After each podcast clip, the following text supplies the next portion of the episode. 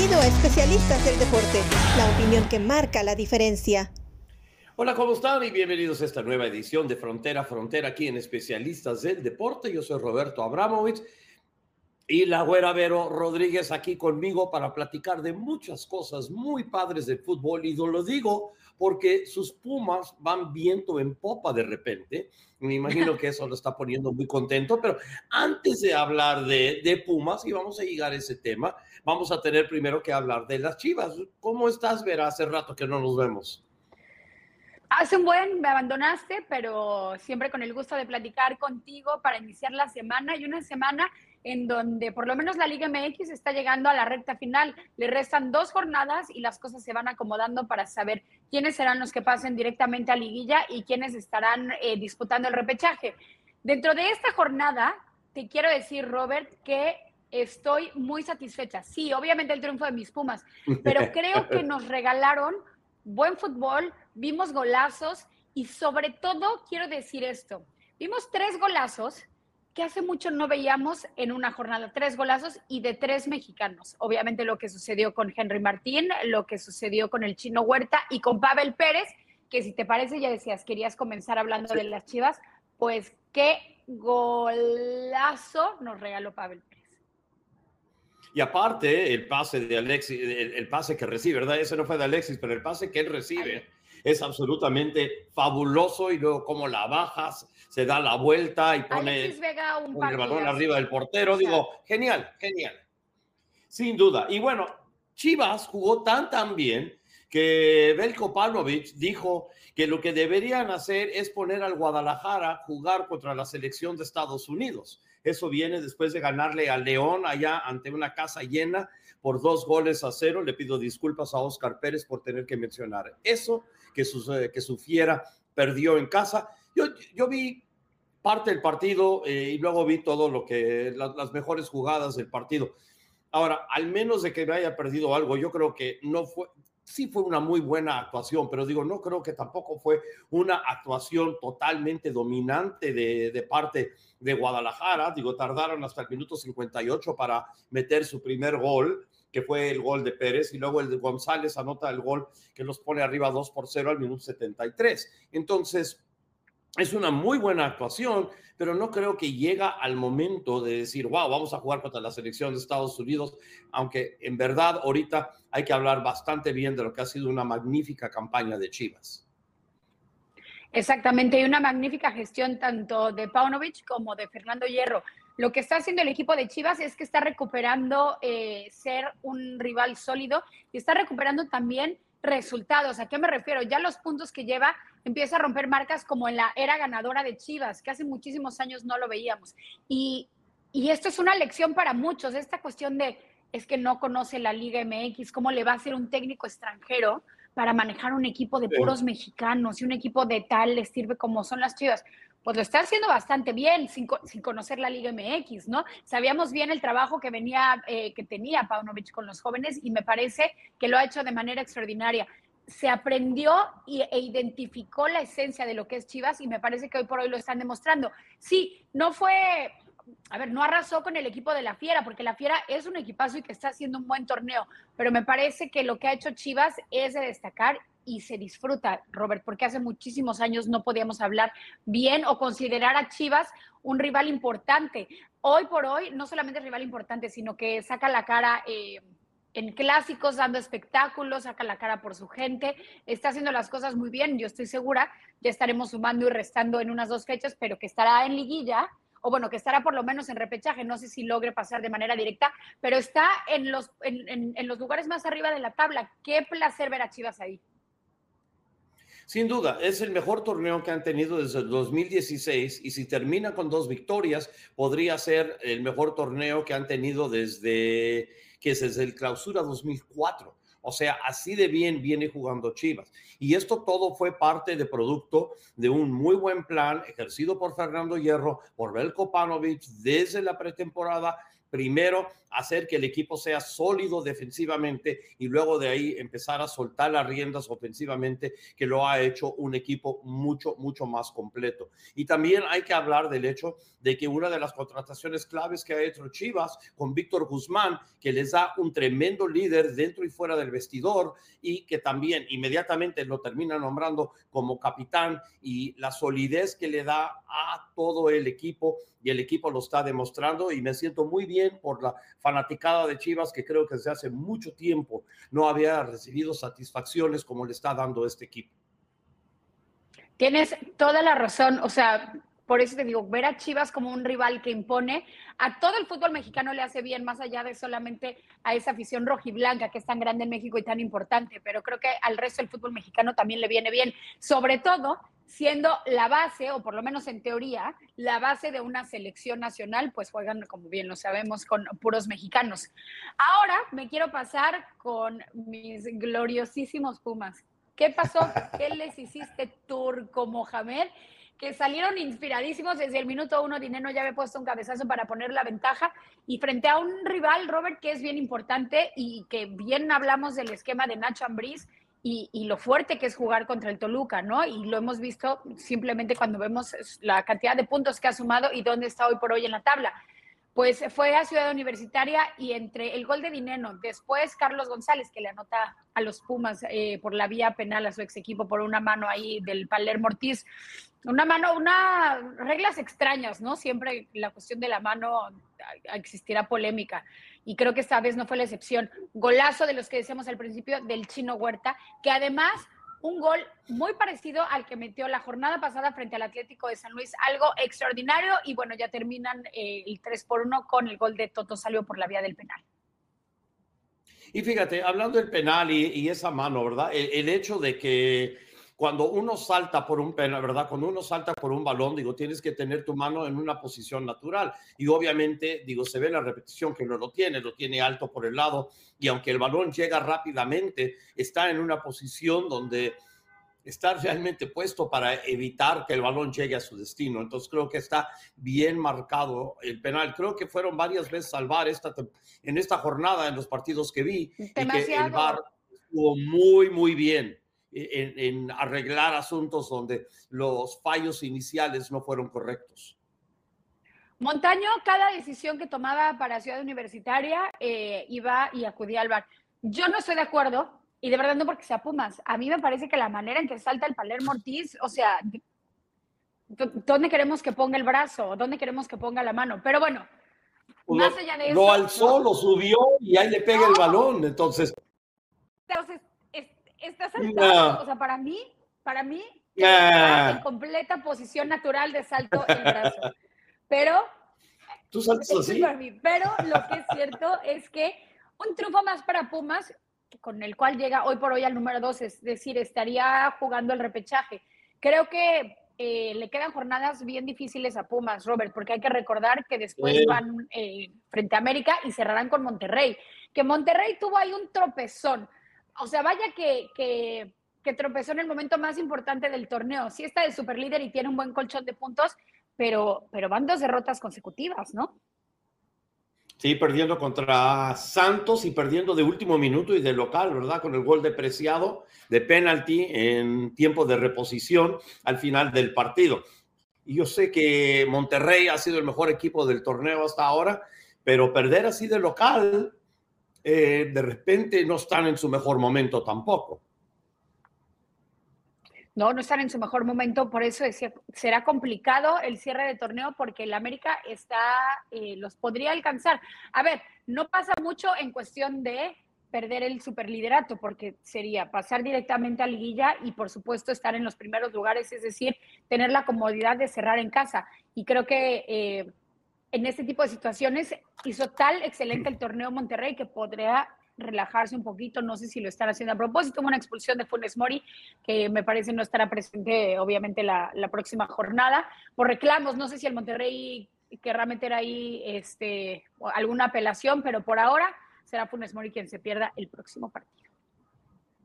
Sí, dos amarillos es más, los dos equipos terminaron con 10 jugadores. De todas maneras, Santos termina ganando. Mirando la tabla de posiciones, los dos después, aquí en la, parte alta, Monterrey tiene 34 puntos en 15 partidos, América tiene 30 puntos en 15 partidos. Entonces quedan dos partidos en lo que va de la campaña y todavía no está decidido todo. Hablando de América, vamos a hablar del América, que termina, perdón, que termina ganándole al Cruz Azul de visitante, entre comillas, en el Estadio Azteca. Y digo de visitante porque había más de 60, ¿cuántos eran? 64 mil o 68 mil. Ahorita te, tengo la cifra aquí, exacto. 66 mil 364. Y créanme que aunque fue el partido de Cruz Azul de local, no todos le iban a Cruz Azul.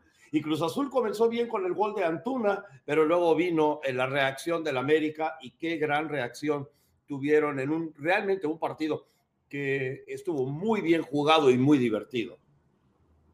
Lo platicaba eh, en, de frontera a frontera pasado con Eric, la comodidad en cuestión de localía que le, que le da el cierre del torneo al América, porque a Solos lo recibió, recibió a León, eh, ahora jugó frente a Cruz Azul, obviamente de visita, pero acaba siendo un poco o bastante en casa, va a recibir a Pumas y la única visita que tendrá será para, para cerrar frente a Juárez. Entonces eso le pudo beneficiar un poquito al América, pero más allá de eso, o sea, sin fijarnos, sin fijarnos en nimiedades, es un equipo poderosísimo, con una potencia increíble y creo que el Tuca Ferretti lo describió de manera perfecta. Cruz Azul empezó muy bien. Es muy difícil frenar a un equipo tan poderoso como lo es el América. Y es completamente cierto. La calidad de los jugadores americanistas y el momento que están viviendo es algo increíble. Hay que seguir eh, hablando bien de la campaña que ha tenido el Tan Ortiz. Los ha llevado hasta semifinales. Han sido super líderes. O sea, él sigue sumando aspectos positivos para el equipo americanista y me parece que este torneo, con los clásicos que se llevó, eh, enfrentarse una vez más a Cruz Azul. Hay gente que estaba enojada porque le quitó el mote de clásico, pero me parece que más allá de eso supo cómo plantearse frente a un equipo que ya había goleado y, y, y vaya goliza, ¿no? Hay que no, no, podemos olvidar los siete goles, pero llegan con esa sí. fuerza, nada de arrogancia que habían goleado a este rival y lo hacen de manera excelente. El otro gol del que habíamos platicado al principio, Henry Martín, increíble. Y aquí un asterisquito también, ojalá y pueda ser el campeón goleador, eh, un mexicano. Lo digo porque hace mucho no vemos uno. El último que vimos fue Alan Pulido, que mucha gente no estaba de acuerdo porque muchos de esos goles pues habían sido por la vía penal, pero al fin y al cabo cuentan, o sea, tienes que tener eh, eh, talento sí. para poder meter también los penales. Y antes de Alan Pulido era Ángel Reina, entonces qué bien le caería al fútbol mexicano que Henry Martin pudiera ser el campeón goleador del torneo a falta de dos jornadas. Oye, hablando de siete, ¿verdad? Porque la última vez que se enfrentaron fue 7-0 en agosto del año pasado, ¿verdad? Tuca Ferretti ha perdido siete veces en línea contra el América. Siete en línea. Eso se me hace increíble porque sabemos la gran calidad de Tuca Ferretti, pero de alguna manera u otra las Águilas se las han ingeniado para poder ganarle. Ahora, los goles de las Águilas. Alex Sendejas mete los primeros dos, su segundo y tercero de lo que va de la campaña, al minuto 42 y al minuto 47, y luego el golazo de Henry Martín que puso el 3-1 definitivo. Y lo interesante también de todo esto es que Sendejas en el partido pasado le rompieron la nariz, entonces estaba jugando con una máscara especial que le habían hecho, que obviamente le funcionó. Sale siendo una de esas, de repente, como cábala, que de repente ya no se la quiera quitar, aun cuando la nariz esté sana, si continúa metiendo goles así. Y aparte, fueron de muy linda manufactura los goles que termina metiendo Cendejas. Bueno, pues ahí ya le estaban poniendo también eh, el mote de superhéroe. Y vaya que lo fue con el equipo americanista con estos dos goles en un partido bien importante y que vamos a ver cómo le va también en selección, ¿no, Robert? Porque porque no, no le va a ir. En la nuestra, pero tú, pero, pero por ahí lo ganaron.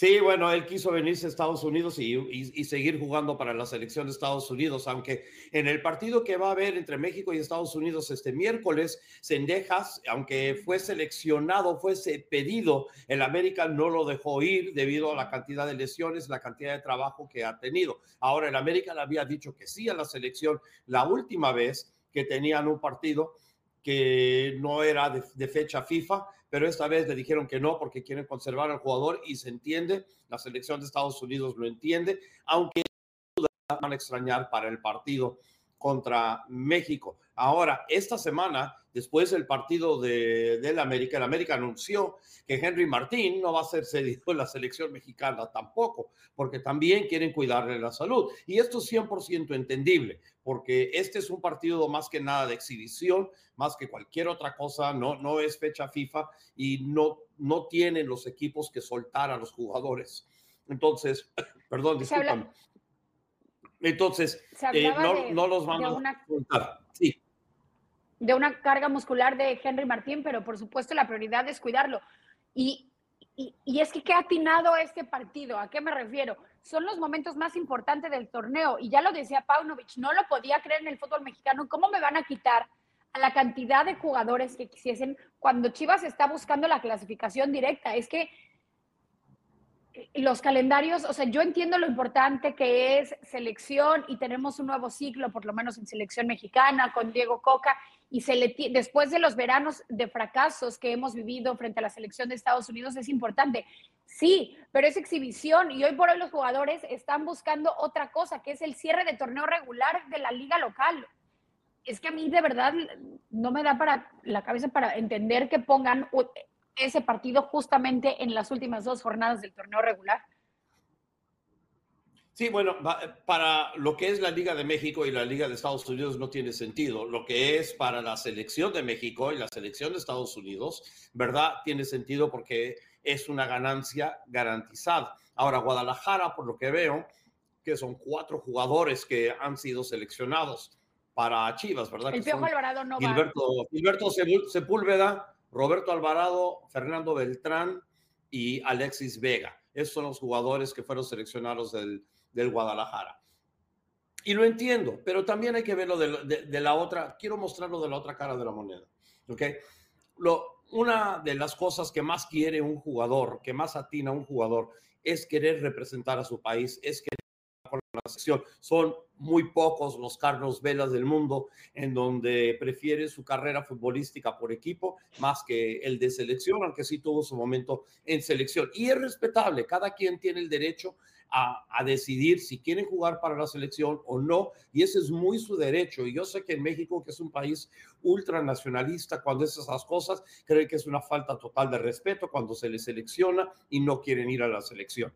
En este caso, creo que es importante para los jugadores que sí se les dé la oportunidad, porque en este tipo de partido, que en México van a llamar molero, aquí yo lo veo de una manera muy distinta. Esta es una enorme oportunidad para estos jugadores que normalmente no entrarían en la nómina de 22 o 23 o 26 o lo que sea, ¿verdad? De un seleccionado para poder mostrar lo que tienen y de repente abrirle el, ojo al seleccionador y luego hacerse que sean parte permanente de una selección y cada vez que la selección sea llamado. Hay torneos importantes que vienen, Liga de Naciones, también viene la, también viene la Copa Oro este año. Entonces, necesitas tener oportunidades para poder abrir los ojos a los técnicos, para que te tengan en cuenta y puedas seguir con la selección. Para mí, eso es lo más importante de estos partidos y a estos jugadores se les necesita dar la oportunidad y ellos la tienen que aprovechar. Y, y en eso estoy completamente de acuerdo contigo. Creo, a mí me parece que la afición mexicana no estará tomando este partido como un, como un partido molero, ni cerca, sobre todo por la importancia que ha adquirido la rivalidad con Estados Unidos y por cómo nos han superado de manera extraordinaria en los últimos partidos y en los últimos torneos. Pero sí creo que, claro, es importante para el jugador, bueno, pues entonces benefícialo, o sea, entiendo los técnicos que no quieran prestar a sus jugadores, porque cada uno aquí tiene un objetivo diferente. Cuando encuentras esos objetivos, pues claro que habrá problemas y el que sale perdiendo no es o el equipo o la selección, es el propio jugador y no se vale, porque obviamente necesita una, una oportunidad en selección nacional, pero el técnico también lo necesita para seguir eh, demostrando resultados. Son, o sea, esa falta de dos jornadas del torneo regular, sobre todo lo volátil que es el fútbol mexicano en la tabla, o sea, tú ganas un partido o lo pierdes y te puede dejar fuera de la liguilla o te va a mandar al repechaje, te cambia el destino de las próximas semanas hasta de un campeonato. Entonces, más allá de los técnicos en la liga local o lo que suceda con selección mexicana, que a mí me parece será un partido que va a llamar mucho la atención por la rivalidad que se ha generado y sobre todo por lo que dices, porque hay Copa Oro, porque hay semifinales de Nations League. Pero caray, el calendario, no sé, ayudémonos un poquito. Entiendo que queremos ganar dinero y que, y que la selección cuando juegan, lo entiendo. Hagamos un mejor calendario. Bueno, eso es lo que pasa, ¿verdad? Digo, pero son intereses encontrados, no, no son los mismos intereses. Entonces, ese es el problema, esa es la puja, como la misma, la puja que hay entre FIFA y la UEFA y la FIFA y las otras confederaciones de fútbol, sea con CACAF o con MEBOL, ¿verdad? Porque los equipos quieren tener más partidos porque entre más partidos ellos pueden ganar más. Las elecciones quieren tener más partidos porque entre más partidos ganan las federaciones y la FIFA y todo lo demás. Son intereses de finanzas totalmente encontradas. Entonces, llegará un momento en donde habrá una sobresaturación de jugadores. Digo, yo creo que ya lo hemos llegado a ese momento eh, eh, y estoy de acuerdo. Pero de alguna manera, hasta que no se pongan de acuerdo, vamos a ver situaciones Así, para Estados Unidos tiene que haber dos cambios porque entre dos de los seleccionados, Paul Arriola y Cristian Roldán, los dos eh, tienen lesiones para Arriola, tendón de la corva, para Roldán es una conmoción, entonces fueron eh, reemplazados. Este, Paxton Pomical es el único jugador que llega para poder eh, reemplazar. Y lo que me interesa en cuanto a la selección de Estados Unidos va a ser este, la oportunidad que se le brinde una vez más a Brandon Vázquez de FC Cincinnati que pueda demostrar que de repente puede levantar la mano y ser ese centro delantero que está buscando todavía la selección, aunque por ejemplo eh, Ricardo Pepi volvió a anotar en la Liga de Holanda, aunque su equipo Groningen perdió dos goles por uno y parece que van al descenso. Es una oportunidad para Ana Soñora, que está jugando en Juárez. regresa James Sands en New York City FC entre otros jugadores. Y también está, vamos a ver quizás por primera vez Caleb Wiley, que ha tenido una fabulosa temporada con Atlanta United y quizás se le dé la oportunidad por este en defensa por izquierda y también regresa Walker Zimmerman que fue el central titular en todos menos uno de los partidos en la Copa del Mundo. Muchas oportunidades, perdón, tengo un catarro que no se me va, muchas oportunidades para muchos jugadores que la necesitan sabiendo lo sólido que ha sido lo que es el primer 11 o los primeros 23 de la selección de Estados Unidos y hay que pelear por posiciones y en ese caso eso se le va a brindar la oportunidad de nuevo, de la misma manera que lo hacen para México, los jugadores de Estados Unidos, para poder impresionar y ser parte de ese grupo que esté en la Nations League y la Copa Oro y hacia adelante. Por parte de la selección mexicana, destacar eh, lo que bien decíamos Henry Martin por una descarga muscular no estará. Tampoco el Piojo Alvarado, que había sido convocado por Coca, estará en, en, la concentración en el partido frente a la selección de Estados Unidos, que ya que me quejé del calendario, ahora quiero decir que se me antoja y bastante.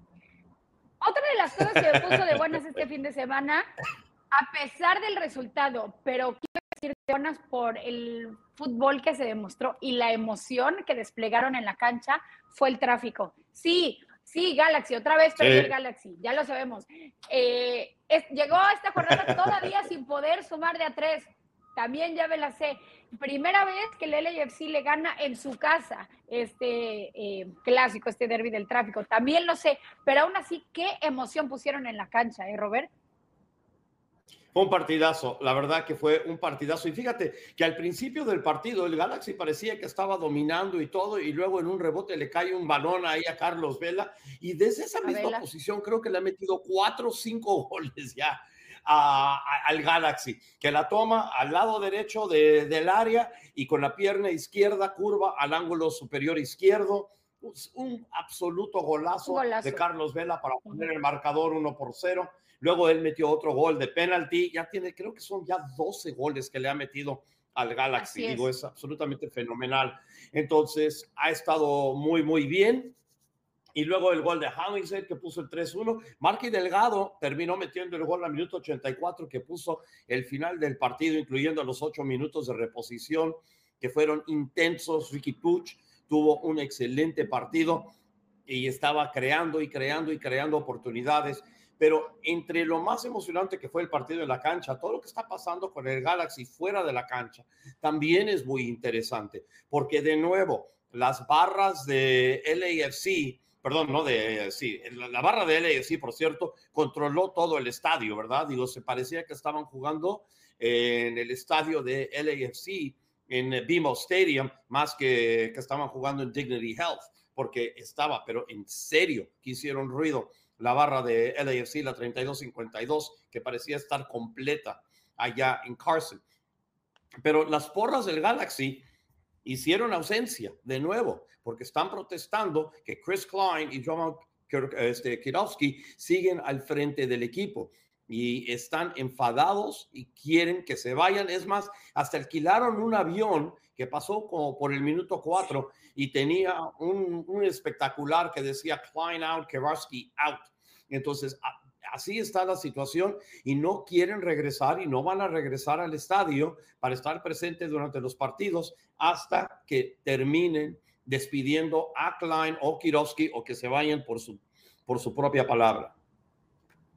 Es que es increíble arrastrar un, un, equipo de tal tradición y que hoy por hoy se encuentre en el penúltimo lugar de su conferencia y que no haya podido sumar tres puntos. No ha encontrado la victoria hasta el día de hoy. Y luego le sumas en, a tu acérrimo rival, que está en segundo lugar de su conferencia, eh, que está haciendo las cosas bien, que va invicto y que además se te ganó en casa. O sea, ¿qué está sucediendo con y es el, campeón defensor? lo peor es que no se ve para cuándo. Y es el campeón, el campeón defensor. Y entonces volteas y dices, bueno, es que a lo mejor la barra se equivoca en... Pues es que no hay resultados, no hay resultados. Y justamente pasa el avión con, con, con la manta y muy poquito tiempo después llegó el primer tanto de Carlos Vela, como, como por arte de magia. Pero lo que es cierto es que sí, de hecho Carlos Vela con 12 tantos es el máximo goleador que existe en, en, el tráfico en general y también son ya los 12 tantos obviamente que le ha metido al Galaxy, una cosa extraordinaria. Por parte del Chicharito, habló después del partido y, y hablaba que estaba ya físicamente muy bien, le volvían a cuestionar sobre selección, sobre todo con, con o sea, ya el cambio con Diego Coca y luego Henry Martin ya se había declarado que no estaría presente para la convocatoria, si sabría aún más la posibilidad de ver a Chicharito ahí. Y pues como siempre es un joven que sabe contestar las preguntas y llevarlas por donde él quiere. Lo que es cierto es que todavía no tenemos seguro el regreso de Chicharito. Los rumores son que está muy cerca, muy cerca de regresar a la selección mexicana. Ya veremos.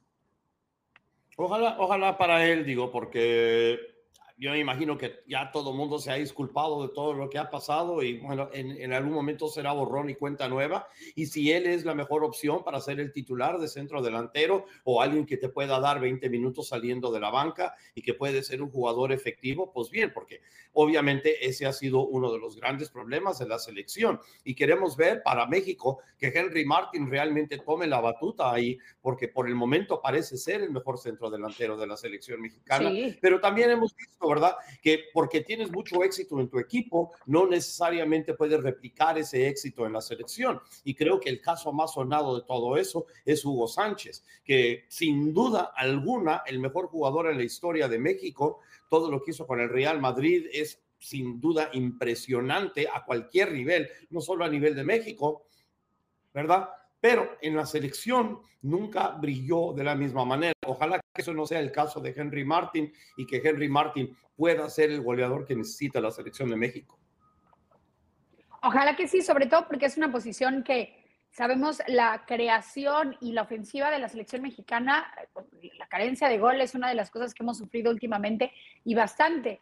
Creo que el tiempo de Raúl Jiménez con selección mexicana, por lo menos por ahorita, está en pausa o terminado. Después de la lesión creo que no volvió a agarrar eh, ese ritmo que todos queríamos. Sí.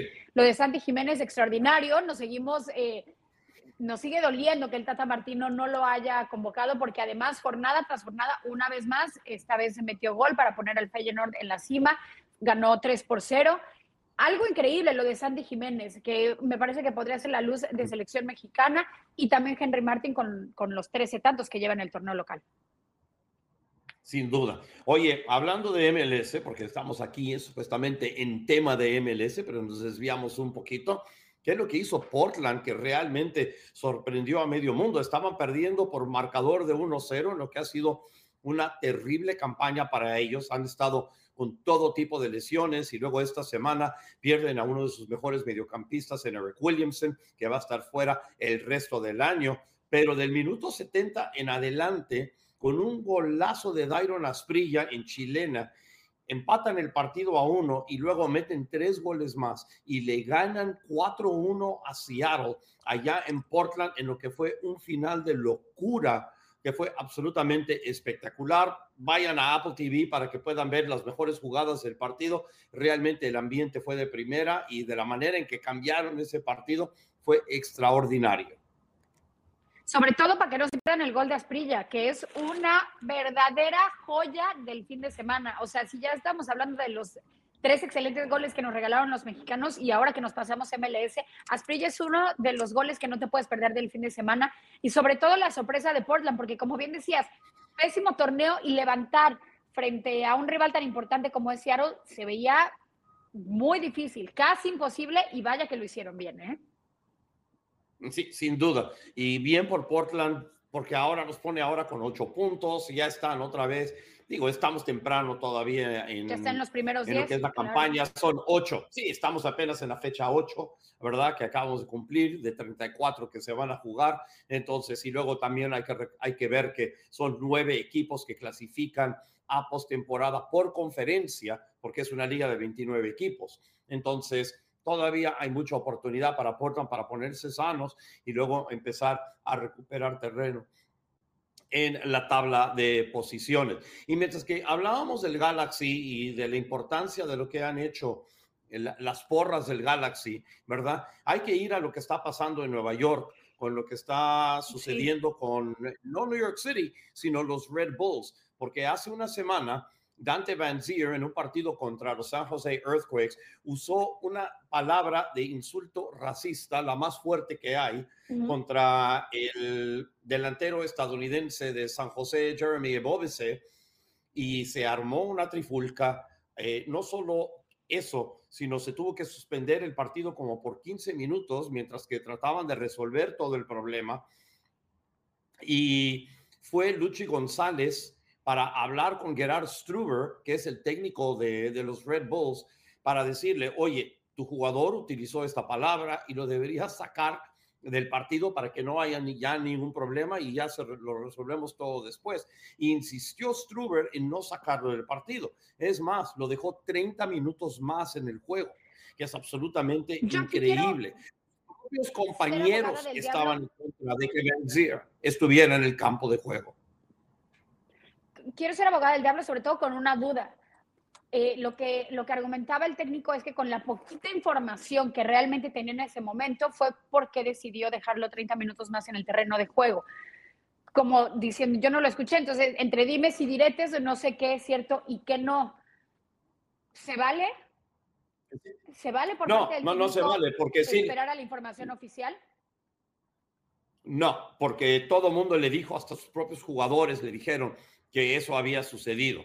Fue muy, muy claro. Y fue el técnico de, de, San José y también le dijo, y le dijo, sácalo del partido. Es más, se vio hasta que el portero de los Red Bulls, Carlos Coronel, fue a platicar con Struber para decirle, y Struber le dijo, vete, vete, vete de acá. No lo quería sacar del partido porque es un jugador importante. Estaba, estaban perdiendo en ese entonces en el marcador entonces, obviamente, pues que quería ganar, pero digo, hay cosas más importantes que el resultado de un partido de fútbol.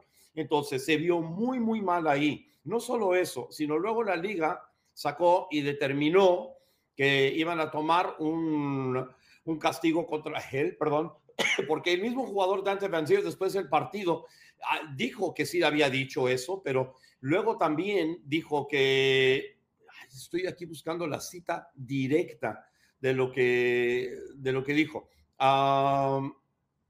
dijo, I did not intend to cause any harm or offense with my language. Yo no, no fue mi intención causar algún daño o ofensa con lo que dije. Con... Y eso es absurdo. Claro que trató de hacer eso digo, parte de, de, decir y tratar de disculparte de esa manera, dice, yo acepto responsabilidad por sus acciones, pero lo que dije no, no quise hacer una ofensa. O sea, si vamos a tomarlo un paso más, a, un paso más fuerte, si tú agarras un bate de béisbol y le pegas a alguien en la cabeza y luego dices, bueno, no quería pegarte en la, no, no quería pegarte en la cabeza donde te atiné, es, digo, es absurdo. Claro que quiso dañar al jugador contrario, claro que lo quiso insultar. Entonces, la liga que dice que tiene una póliza de cero tolerancia solamente lo suspende por seis partidos. Ahora, entendemos que esa es la suspensión mayor que ha dado en la historia de la liga, pero no es suficiente. No es suficiente. Y yo sé que lo multaron y que va a tener, tener que tomar clases y todo lo demás, pero su propio equipo no lo quiere ahí, sus propios compañeros no lo querían ya en el vestidor. Y los Red Bulls pudieron haber hecho algo mucho mayor y decir, bueno, lo vamos a suspender por más tiempo o vamos a hacer otras cosas. No, esto debe ser una suspensión indefinida con, con el hecho de que tenían que sacarlo ya de la liga. Y Gerard Struber, con las disculpas absurdas que él ha hecho, ¿verdad? Tratando de explicar todo lo que está haciendo y todo lo que estaba pensando y todo lo demás. No tiene ningún sentido. George Suber también tenía que haberlo sacado de inmediato, tenía que haber puesto el ejemplo. El hecho de que, ah, pues no sabía, no vale, sí sabía, porque todo el mundo se lo dijo. Entonces, él también, y él, lo que quiere la porra es que ni Vance se quede en el equipo, y ni Struber se quede en el equipo. Y es lo que debería suceder. Deberían forzar a Struber o, a, irse o lo tienen que despedir porque es absolutamente inaceptable lo que él hizo. Tienen un desastre ahí ahorita los Red Bulls, la gente no está yendo, la porra ahora está entrando para el himno nacional y todos saliéndose del estadio y ellos están encabezando el esfuerzo para que se vaya el jugador y para que se vaya el técnico. Las porras haciendo las cosas bien, los equipos y la liga hasta ahora, en este caso, no. Te va a sonar desde, desde un lugar a lo mejor mediocre en cuanto a cuestión de sanciones de Liga MX, ¿no? Porque sabemos que siempre es como eh, pan con lo mismo, o sea, como, como decimos en México, te dan a tole con el dedo. Es decir, como, ay, sí, pongo esta sancioncita y, ya, ¿no? Y los calma un poquito. Pero a mí me parece de verdad eh, que el MLS es ejemplar en este tipo de cosas. Sí, por supuesto, a lo mejor merece un castigo mayor, sobre todo para poner eh, y entender de lo que estamos hablando. No está bien, entiendo que hay calentura en la cancha, pero más allá de eso hay ofensas que son inadmisibles y que no hay, es por aquí, no, o sea, no hay de qué momento, o sea, cómo matizar esta cuestión. No, es una ofensa gravísima y hay una sanción. Hay una sanción y es esta. ¿Habrá sanción entonces, te pregunto, para el técnico? Y la otra cosa admirable de MLS es la afición. O sea, en México todavía seguimos utilizando, por ejemplo, el grito homofóbico para llegar y, expresar algún descontento, para poder eh, afectar al equipo contrario o hasta tu propio equipo, porque a veces que, ah, es que no me está dando goles el equipo. Bueno, aquí la afición está completamente bien en decir, esto está mal, esto es inadmisible, no quiero esto en mi equipo porque mi equipo significa más, más allá del resultado de esta jornada. Y eso es lo que le falta a la Liga MX. Y a mí me parece extraordinario la manera en que reaccionó la MLS en cuestión de sí sancionar y no nada más decir, eh, lo vamos a ver o vamos a multar con dinero, no, se sanciona, se sanciona públicamente y además el, el comunicado de la, de la misma porra, a pesar de las disculpas que pidió tanto el jugador como el técnico, acabando el partido con mayor calma, un poquito más fríos. Y fíjate, la enorme diferencia entre la afición, no toda la afición, ¿verdad? En México y la afición en Estados Unidos, ¿verdad? En México todavía tienes gente defendiendo el grito, diciendo que no es lo que es y todavía haciendo el grito, ¿verdad? Y lo vimos, este, uy, ¿en qué partido lo acabamos de ver? El de Atlas, en el partido de Atlas, en la, Liga de Campeones de, de, CONCACAF. ¿Verdad? Entonces, ahí tienes ese público haciendo eso, mientras que en Estados Unidos el público diciendo, nosotros no aceptamos racismo aquí en nuestro, en nuestro, y queremos que nuestra liga sea mejor. Nosotros no queremos jugadores así y no queremos tener técnicos así que lo acepten y que, y que la victoria es más importante que todo eso. Es la enorme diferencia, no solo eso, sino el apoyo que recibe la porra de, los Red Bulls, de parte de la afición de New York City FC, que supuestamente entre esos dos hay un gran pique y una gran rivalidad, la porra de San José, que también les han escrito públicamente agradeciéndole a la, la porra de los Red Bulls, lo que están haciendo y que tienen todo su apoyo. Es una enorme diferencia. Siempre hablamos de qué es lo que podemos aprender cada liga una de la otra. Bueno, aquí hay una muy buena lección que pueden aprender en México sobre cómo las porras deben ser. Tienen que ser cosas positivas por cambio y no negativas y esto por esa parte me gusta mucho y estoy de acuerdo con la porra de los Red Bulls. Manzio no tiene lugar en MLS y Struber no tiene lugar en MLS y los Red Bulls tienen que hacer algo para cambiar todo esto. De hecho, me gustaría irme con, con, esa frase que creo que es la más importante y que además rebasa simplemente a lo deportivo.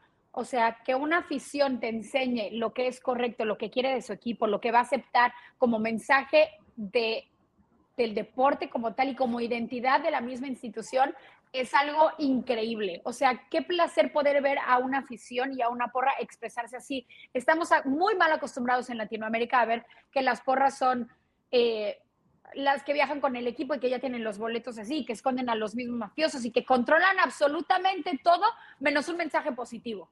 Así que ver algo en MLS de esta, de esta índole es increíble y sí, no solamente es es la competencia que existe ahora con MLS, que está llegando al nivel de la Liga MX o rebasado, ya a lo mejor ya tendrán diferentes opiniones. Si no, este tipo de cosas está por lejos, por lejos muy superior a la Liga MX. Así que a tu frontera, felicidades, Robert. A mi frontera, no me voy a ver dura porque vaya, vaya que hicieron una gran labor en cuestión de espectáculo deportivo en esta jornada. Sin duda. Entonces, con eso nos tenemos que ir. La semana entrante vamos a platicar de, lo, de las semifinales de la Liga de Campeones de CONCACAF. Garantizado equipo mexicano, garantizado equipo estadounidense en la final. Entonces, al nombre de Verónica Rodríguez, de Oscar Pérez, nuestro gran productor, yo soy Roberto Abramovich. Esto ha sido una nueva edición de Frontera a Frontera aquí en Especialistas del Deporte. Chao. Gracias por acompañarnos en Especialistas del Deporte. Hasta la próxima.